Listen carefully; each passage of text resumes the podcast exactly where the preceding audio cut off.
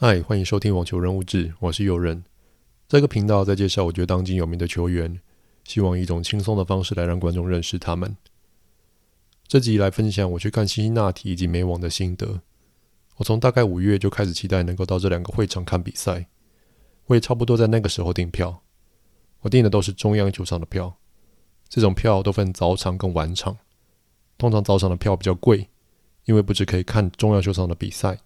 还可以去看其他户外场地比赛的场次。接下来我会把辛辛那提的体验一次讲完之后，再来分享美网。我感觉辛辛那提应该有一大半的场地都是停车场。我当时开过去，现场有专人引导你停车，停好车走到会场大概要十来分钟，蛮长的一条路。经过查票、安检，进到会场之后，旁边会看到历届冠军捧着冠军奖杯的照片。往前走一点就可以看到吃的。一些游玩的设施，当然还可以跟辛辛那提宣传海报墙拍照的地方。我当时没有去看平面的网球场，现在想想有点可惜。但当时是因为我认为已经到四强甚至决赛了，外面的网球场应该没有比赛可以看，就没有过去。但其实可以去瞧瞧有没有选手在那边练习，可以赌赌运气，来近距离接触明星的球员。会场里吃的东西都不便宜。毕竟是在观光景点，所以在里面买东西要有心理准备，要花很多钱，而且当然是吃不饱的。辛辛那提的中央球场上没有看到屋顶的设施，而且当时非常的晒。我第一天去，匆匆忙忙没做好防晒就晒伤，个人觉得这一点非常的重要。再来就是观赛体验啦。辛辛那提的观众对于支持的选手会不吝于帮选手加油，而且几乎每一分都会喊。大多都是喊选手的小名，让我觉得非常有趣。像是在 Carlos 对抗 Novak 的那一场，支持 Carlos 的就会喊 Carlitos，而支持 Novak 就会喊 No 累 No 累 No 累。还有一些有趣的双关语，像是我听到有人喊 Break Time Carlos，并不是要 Carlos 早早休息，而是告诉 Carlos 是时候该破掉对手的发球局了。女单如果是 Coco 的比赛，现场是坐满的；但如果不是的话，像四强的第二场是由 Muchova 对上 Sabalenka，现场的观众连一半都不到。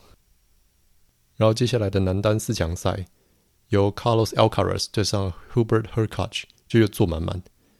美国人真的很挑比赛来看，我自己是买了票就会看到底的那种人，能够买到早上票，然后看到三场比赛，我觉得很值得。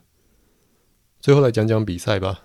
我讲最有印象的，那肯定是 Carlos Alcaraz 对上 Novak Djokovic 的决赛。大家可能都有看过了，没看过的，强烈建议你去找 highlights，也就是精彩好球来看。比赛的细节就不在这边讲了，也许之后有机会再慢慢分享。这边先简单分享我看比赛时的感想。这场比赛非常的精彩，总共打了快四个小时才分出胜负。从下午四点半一路打到晚上八点多，听说这是史上非大满贯决赛时间最长的决赛。这场比赛不只可以看出双方球员的才华，还可以看出他们在关键时刻甚至劣势时所展现出来的韧性。Jokovic 就不用说了，他已经经历过大风大浪，即便开局劣势，仍然找到方法在之后寻求突破。我自己就被 Carlos 能够破掉 Jokovic 四个冠军点所感动。当时，Jokovic 正尝试用发球结束比赛，但 Carlos 不仅逃掉冠军点，甚至反破 Jokovic 的发球局续命，让比赛得以进到抢七决胜局。我当时真的一度以为 Carlos 有机会夺冠，因为正常人早就在面临冠军点的时候就投降了。但 Carlos 不一样，他的心理素质跟大多数人是不同档次的。在现场看，可以感受到球员的状态随着比赛的进行。而产生变化。虽然在现场看不知道球员的数据表现，但还是可以从他们打完每一分后的表情，感受出他们现在的状态。再就是感受到现场球迷对球员的热情，这些都是电视上看不到的。最后提醒的是，如果要待到比赛最后的话，要有心理准备被困在停车场出不去。我在决赛看完颁奖之后，大概困在停车场一个半小时才出去。再来分享美网，我两天都是买在晚上场，又没办法出去看室外在进行的比赛。在 Max Willets Point 这一站下车之后，马上就可以看到庆祝五十周年男女奖金平等的海报，上面还有 Billie Jean King 年轻时的卡通 Q 版造型。现场非常多人，再加上早上场的人准备出来，整个会场被挤到水泄不通。会场有很多卖纪念品以及食物的店，当然了，现场的食物非常的贵。但有个饮料蛮值得买的，叫 Honey Dews，它是以伏特加为基底的调酒，外加上面摆上哈密瓜，也就是 Honey Dew。那这杯的饮料的名字就是从这个水果改名来的，把 Dew 改成 Dews，当然是为了配合网球。Dews 在网球术语里就是四十平的时候需要零两分才能拿下这一局。不过最特别的其实不是酒本身，而是杯子。那个杯子上印有所有公开化年代以来男女单冠军的名字，非常具有意义。很多人为了收藏杯子，就会多买几杯。Arthur Ashe 球场就气派了。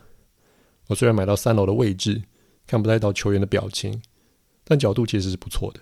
我个人蛮喜欢的。纽约的观众也很挑比赛来看，而且大多都看男单。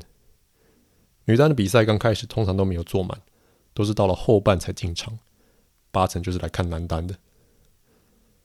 纽约的观众对于球员的支持感觉就没有像辛辛那提的观众这么的热情，只是在分与分之间拍手而已。比较少会有帮选手加油的状况，大多是帮选手加油的时候，都是在选手落后的时候。加油的口号也蛮一致的，个人觉得没有辛辛那提的观众有趣。我很幸运的又看到 Jokovic 的比赛，那场是 Jokovic 对上他的同胞 Laslo Jerry。我在看这场比赛的时候，完全不认识 Laslo，但是他在前两盘的表现让我非常的惊叹，精准的落点，非常快的发球。稳定的来回拍，以及犹如雷神之锤般的正拍，跟 Juan Martín del Potro 非常的像。他在前两盘展现出无比的自信。当我在现场看这两盘的时候，我都在想，这人到底是谁？我怎么会不认识他？